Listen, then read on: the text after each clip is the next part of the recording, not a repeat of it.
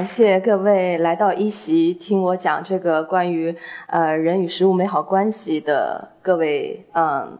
观众，大家应该会知道，现在我们吃的食物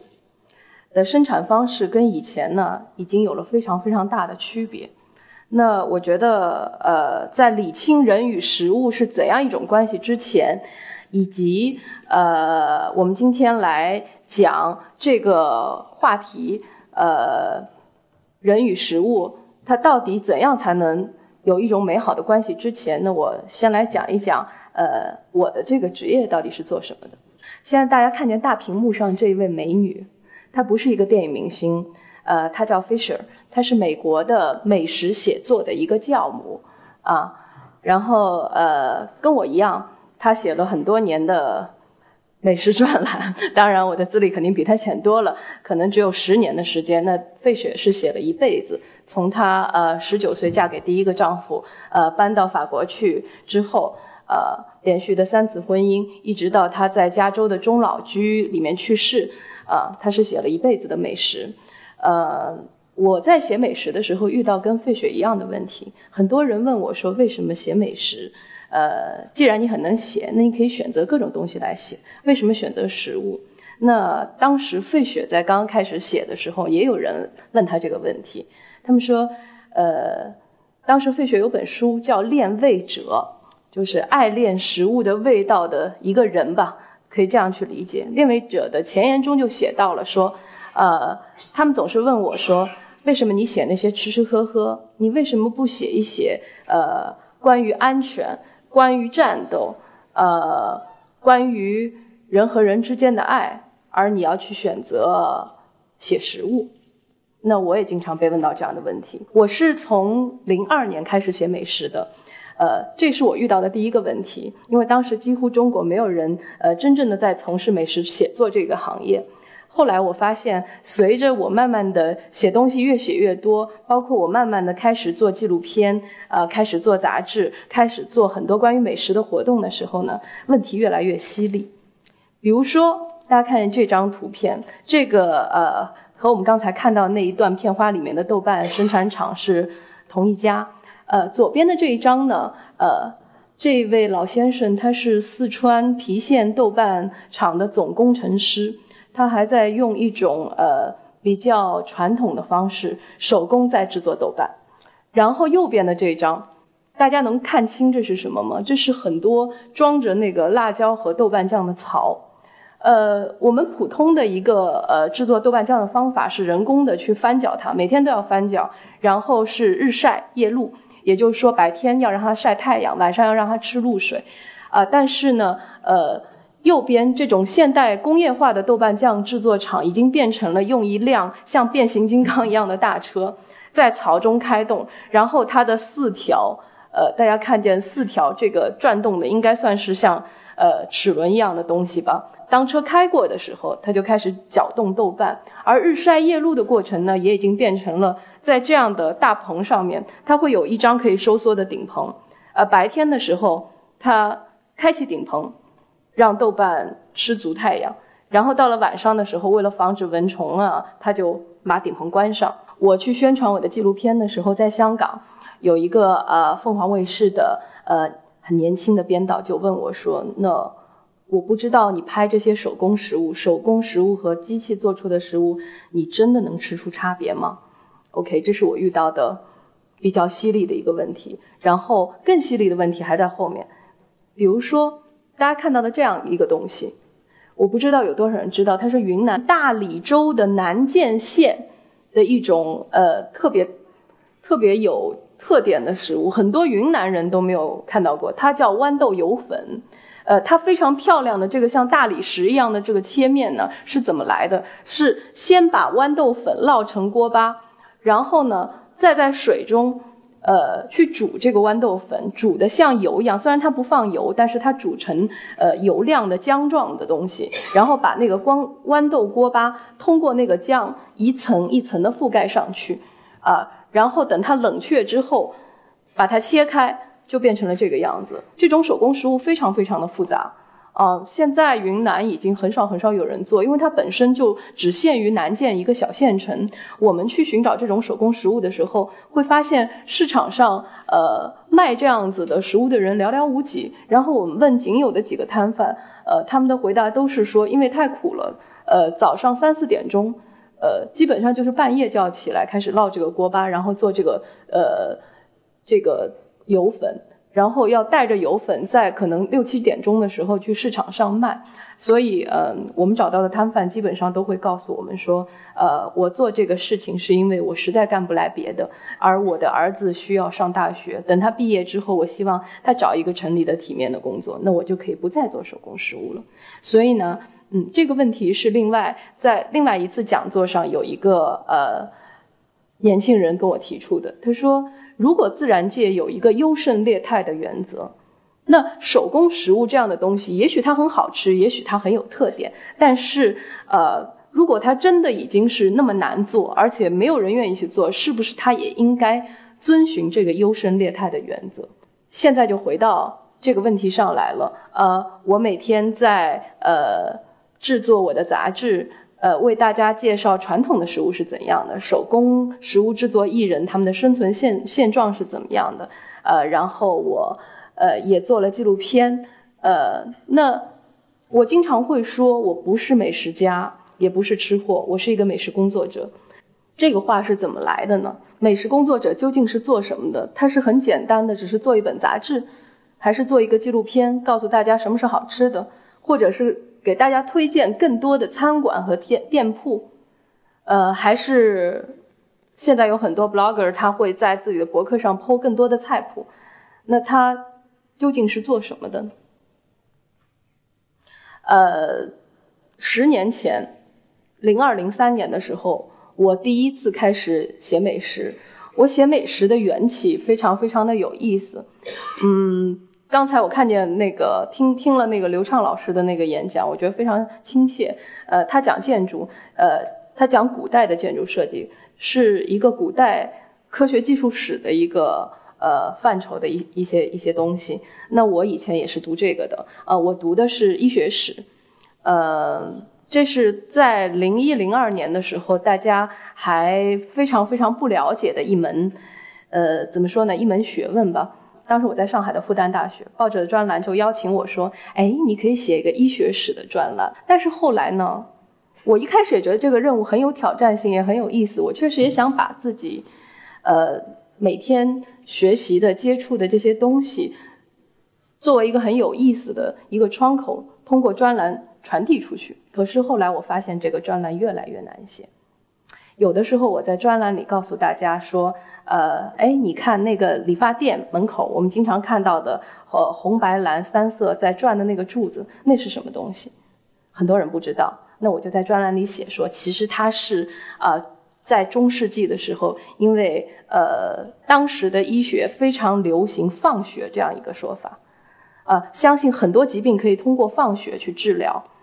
那红色这个这个工作，这个工作是只有谁能去做呢？只有理发师，当时中世纪的理发师除了帮人理发之外，还可以兼做放血这个工作。所以呢，就是说他们都会在自己的门口，呃，放一个这样转的东西。然后红色，当时没有蓝色，红色代表血，白色代表绷带。我的专栏一直在传递这样有趣的小知识，但是很可惜的是，呃，当你接触到医学的时候，当你接触到去治疗人的肉体和灵魂的时候，其实痛苦。是要比这些有趣的东西来的多的，然后当时呃写那个专栏，报社的领导就开始给我一些要求，说，舒乔，你不能老是写癌症的东西啊，会让人很沮丧。呃，舒乔，那个好像上次你有写到堕胎，我觉得这个话题最好咱们也不要提。嗯，然后说舒乔，安乐死这个事儿实在太敏感了，咱能不说吗？在专栏里，那我就面临一个窘境是。我没有东西可以写了，然后当时呢，呃，报社有另外一位领导，呃，他就跟我说：“我给你出一主意，你不要觉得这个专栏是没得写的。”呃，中国人有一个讲法，中国的医学里有一个有有一个讲法叫药食同源，也就是说，其实很多时候人吃什么跟人去治疗自己这个东西是不相矛盾的。所以你可以在写医学史的专栏的同时，加进一些食物的东西。你看一看，这样专栏会不会让人更高兴？于是我开始写，呃，一开始写一些中医里的食物，呃，后来写的更多了，写到了西方的食物。然后我发现，好像读者更加喜欢我写食物，好。多过了我写医学，因为食物可能真的是很容易振奋人心的东西吧。所以呢，呃，零三年的时候，一年一整年，呃，我写了刚刚在上海创刊的呃《东方早报》的美食专栏，是一个日报专栏，也意味着说我每天都要写八百到一千字的一个专栏，每天下午的四点。其实不瞒大家说，这是我非常非常享受的时候，因为呃，当时我还是一个呃还在医学史的这个研究生的硕士的那个课程还没有结束，在接触了呃很久呃这些沉重的内容之后呢，嗯，可以在四点钟的时候闻着邻居家的饭香，然后来写上这么一篇美食的小文，这个是我的放松，所以呢，后来呢，就这些。东西就积攒了一本小书，然后我把我当时最初的这个理念放在了里面。嗯，当时因为太年轻了，所以，呃，说的话不知天高地厚。我说人和食物是平等的，就把这个做了我的书名。呃，然后大家也可以看到最旁边的这个第三第三个红色的封面，这个是呃我今年做的一本美食杂志，呃。写了十年的美食专栏，终于创刊了一本自己的呃符合自己理念的一本美食杂志，叫《月食》。呃，在这个里面，它的表述变了，呃，它从人和食物是平等的这样的一个不知天高地厚的年轻女孩的一个一个想法，变成了呃人与食物的美好关系。那我当时是这样想的。呃，刚出道写美食专栏的时候，大家很容易，其实到现在还很容易。大家介绍你说，呃，他是一个美食家。但说老实话呢，我一点都不喜欢美食家这个概念，因为呃，它容易产生一种误会。也就是说，美食家到底是什么职业？你问一百个人，也许差不多吧，也许有八十个左右的人都会回答你说，那美食家就是一个走遍世界各地，去哪儿吃饭都。呃，不用付钱的一个职业，好像就坐下来之后，饭店老板就会给你做特别好的食物，然后呃，你就是评头论足一下就可以了。呃，但是据我所知，我觉得世界上没有没有这样的职职业。呃，真正的美食家，首先他需要呃某种形式的呈现，也就是说，首先他会是一个作家，一个专栏作家，或者他是一个纪录片的编导。或是一个纪录片的制片人，或是一个节目的主持人。其次，他的领域才是美食。嗯，所以我一直觉得说，我不想呃担这样的虚名去做一个嗯居高临下评点食物的人。我觉得食物和人的关系很近，因为太近了，所以有的时候大家反而就呃忽略了它的存在，或者是忽略了它的重要性。啊，所以我就说我要做一个美食工作者，呃，是跟食物平起平坐的。我也希望所有的人是跟食物平起平坐的，不是去浪费他们，呃，不是去评头论足他们，呃，也不是去丢弃他们，而是去尊重他们，呃，去呃完善他们，把这种关系变得更美好。所以呢，才有了今天，呃，相对于人和食物是平等的这样的比较理想化的一个表达。呃，到今天是一种比较和缓的表达。英文里面有一句谚语是叫 “You are what you eat”，你就是你吃的东西。大家现在看到的这张图是台湾的一个画家，呃，民俗画家，他叫梁根，他画的是呃一桌子人围坐吃饭的一个意象。我觉得我很喜欢这张画。我觉得人跟是人跟动物的很大的区别在哪里？大家想一想，比如说人。一般的说法，人会笑，动物不会笑。嗯，还有一种说法是人会使用工具，呃，动物不会。那如果我从食物的角度去说的话呢？啊，我觉得人会烹饪，而动物不会。食物对动物来说，可能是一个饲料，是食料，是食材。但是对人来说，因为有了烹饪这样一种方法，或者说因为有了人类的想象力和感情，把这些东西加到食物里，这就是烹饪。而食物如果没有人的因素，它可能只是一个土豆就是一种植物，啊，一块猪肉可能它是动物身上的一部分，也不成其为食物。所以我觉得，嗯，食物跟人的关系可能有的时候是尽在不言中吧。那这幅画呢，也是梁根的，他画的是一个呃小小的呃台湾的一个食物的小摊儿。别人也经常问我说：“食物到底为人类解决什么问题？”很多人觉得这很简单啊，就是吃饱。那我觉得食物为人类解决的问题，第一当然是温饱，呃，它让你生存；第二是交流，因为食物是多样性的，每个地方都有不同的食物。呃，当你把咸豆花、甜豆花的这样的一个。一个一一一个战争，我们现在经常好像在网上会有这样的一个战争，呃，咸豆花也好，甜豆花也好，咸粽子也好，甜粽子也好，当大家在打架，大家在开玩笑，大家在互相说，或者是呃，我们还能记得小时候走亲访友的时候，嗯，爸爸去出差买回那个地方的土特产带回来给我们的时候，食物也是一种交流，啊，它是一个最简单的途径，让你去认识一个不同地方的人。然后我觉得最高的层次，食物是一种快乐，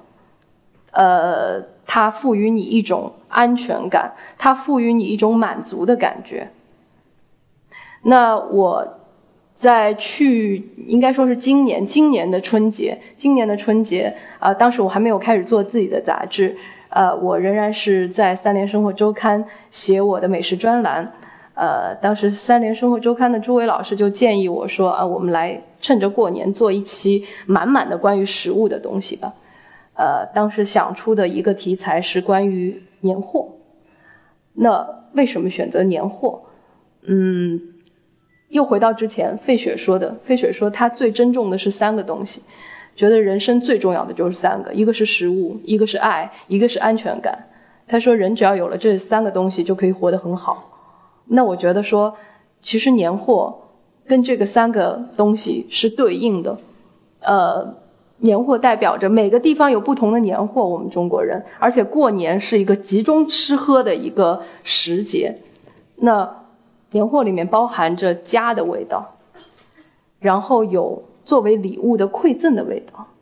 然后对于我们现在的这一辈的人来说，因为这些东西渐渐远去，呃。可能小时候想吃金华火腿的时候，要在过年的时候才吃到。但现在可能，呃，无论是北京的烤鸭，还是金华的火腿，或者是四川的呃腊肉，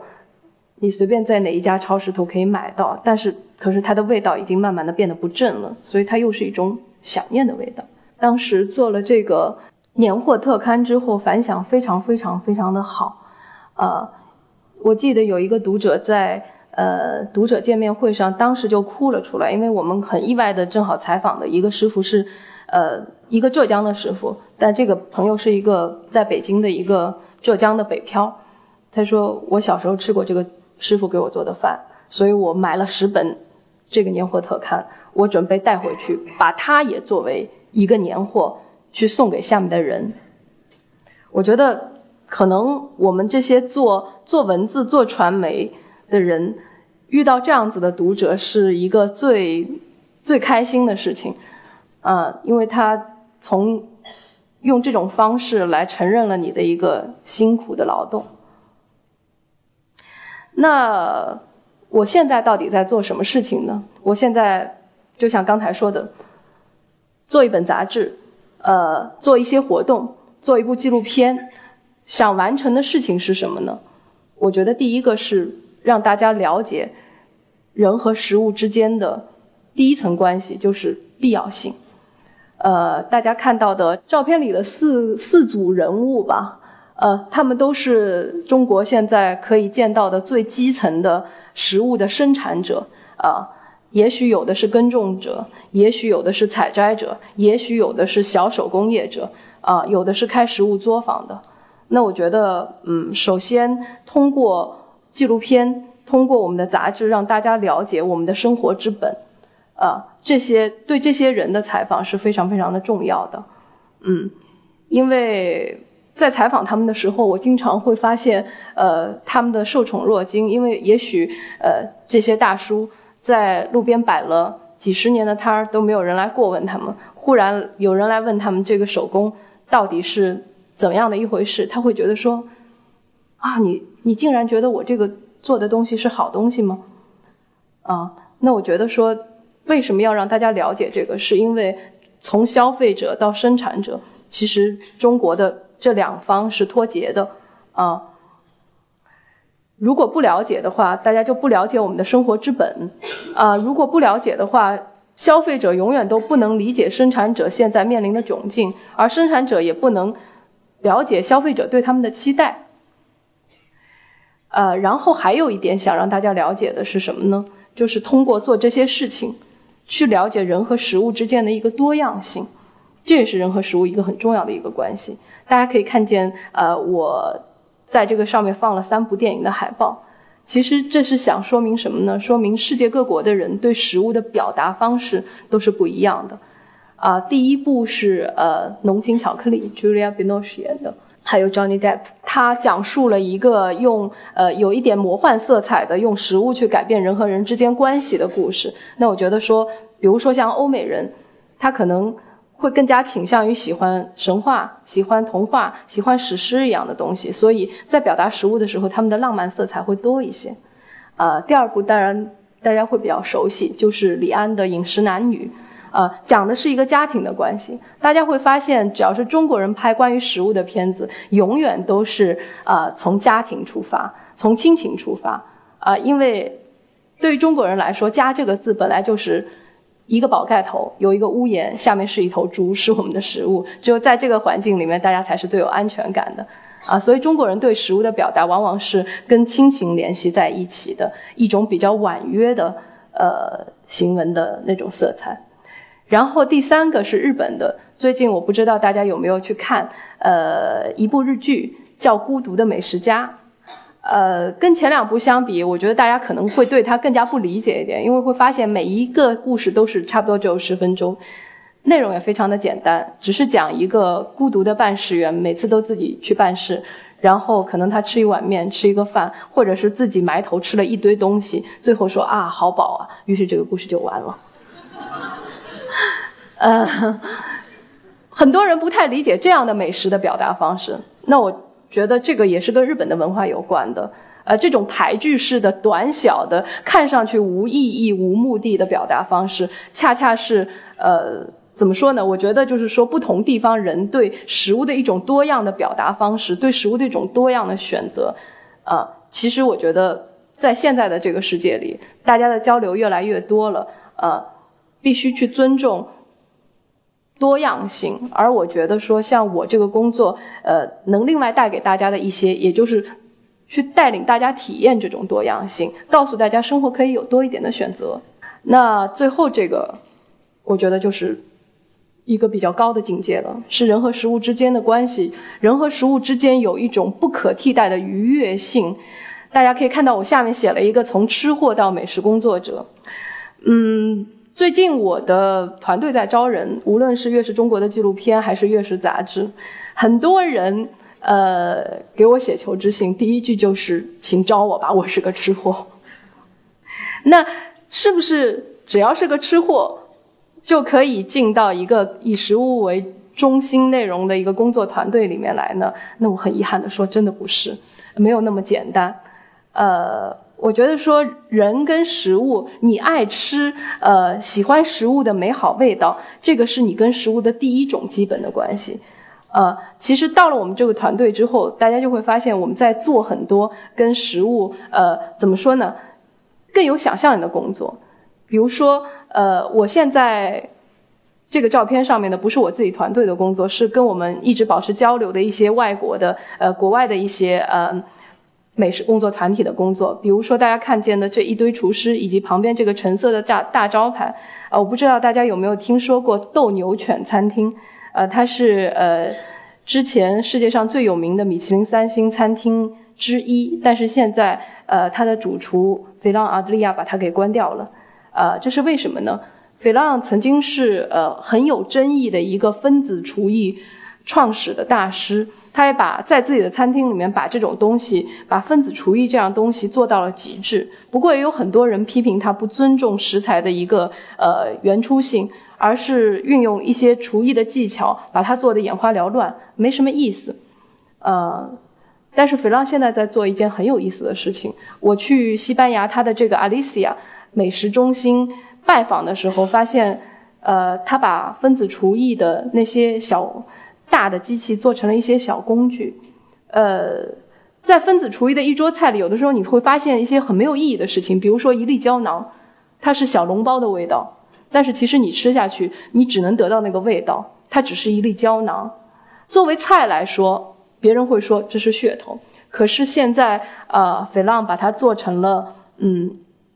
可以做这些胶囊的小工具。它给了一些癌症的家庭，让他们做一些临终关怀，去提高那些不能吞咽的病人的生活质量。如果他想吃火腿，如果他想尝到 cheese，如果他想喝酒，他都可以通过这个胶囊